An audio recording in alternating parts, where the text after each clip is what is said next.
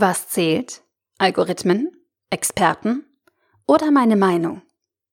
Ein Artikel von omnisophie.com verfasst von Gunter Dück. Immer wenn bekannt wird, dass eine Maschine falsch entschieden hat, machen sich Journalisten darüber her. Maschinen stehen mit dem Rücken zur Wand. So oft werden sie angegriffen. Algorithmen entscheiden heute über ihre Kreditwürdigkeit, ihre Versicherungsprämien und über die Wand, gegen die ihr Auto bei einem Unfall knallen soll. Algorithmen werten Röntgenbilder aus und erkennen Menschen, die Leuten auf Fahndungsfotos ähneln. Vieles haben wir schon akzeptiert.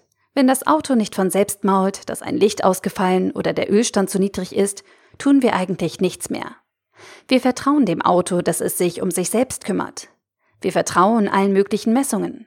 Zuckerwerten bei Diabetes, der Waage, dem EEG und der Auskunft des Bankangestellten, dass er uns nur heute diesen günstigen Zins anbieten könne. Haha, er hat vorher ein Credit Scoring System angeworfen und bei der Schufa gespickt. Er darf sie keinesfalls mit gesundem Menschenverstand beurteilen, wie man das früher einmal praktizieren durfte. Er muss ja dokumentieren, was er angeboten hat, und sie müssen unterschreiben, dass sie verstanden haben, was ihnen angeboten wurde. In der Medizin zieht es auch schon ein, dass die Computer ihre Diagnose stellen. Wenn der Arzt unbedingt etwas anderes in ihnen sieht, darf er das noch entscheiden. Er muss aber dokumentieren, warum er vom Computer abwich. Er kann dann verknackt werden, wenn er falsch lag. Wenn er ohne Nachdenken dem Computer gehorcht, wohl nicht. Und da regen sich Leute auf, wenn ein Algorithmus falsch entschieden hat. Das kommt oft vor, sonst wären Banking, Risikomanagement und Medizin ja einfach. Niemals sollen Computer über mich entscheiden. Tun sie ja schon. Sie liegen oft falsch, aber das macht nichts, denn Menschen irren sich viel öfter. Nehmen Sie es endlich hin. Daher werden Sie doch Zweitmeinungsnomade, wenn Sie mit Ihren vielen Hausärzten nicht einverstanden sind, was man Ihnen als Leiden andichten will. Sie vergleichen dann aber bald die Ergebnisse von verschiedener Software. Aber, wie gesagt, Menschen liegen häufiger falsch als ein Arzt. Ich muss Sie wohl wieder und wieder mit Platons Liniengleichnis stressen. Man kann die Dinge sorgsam analysieren und mit kaltem Verstand nüchtern beurteilen. Dann stellt man fest, dass Roboter und Algorithmen in der Regel, sonst würde man sie nicht damit betrauen, besser abschneiden als Menschen. Diesem nüchternen Verstand in sich selbst vertrauen aber sehr viele Menschen nicht. Warum nicht? Sie urteilen deshalb nach Meinungen, die ihre Faktenlage eben nicht aus Statistiken und Analyse speisen, sondern aus persönlicher Erfahrung. Eine Meinung wird so lange beibehalten, wie sie nicht durch persönliche Erfahrung erschüttert wird. Beispiel Die Leute schimpfen über WhatsApp, weil Facebook was mit den Daten macht.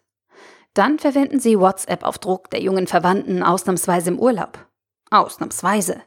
Sie machen die Erfahrung, es ist sehr praktisch.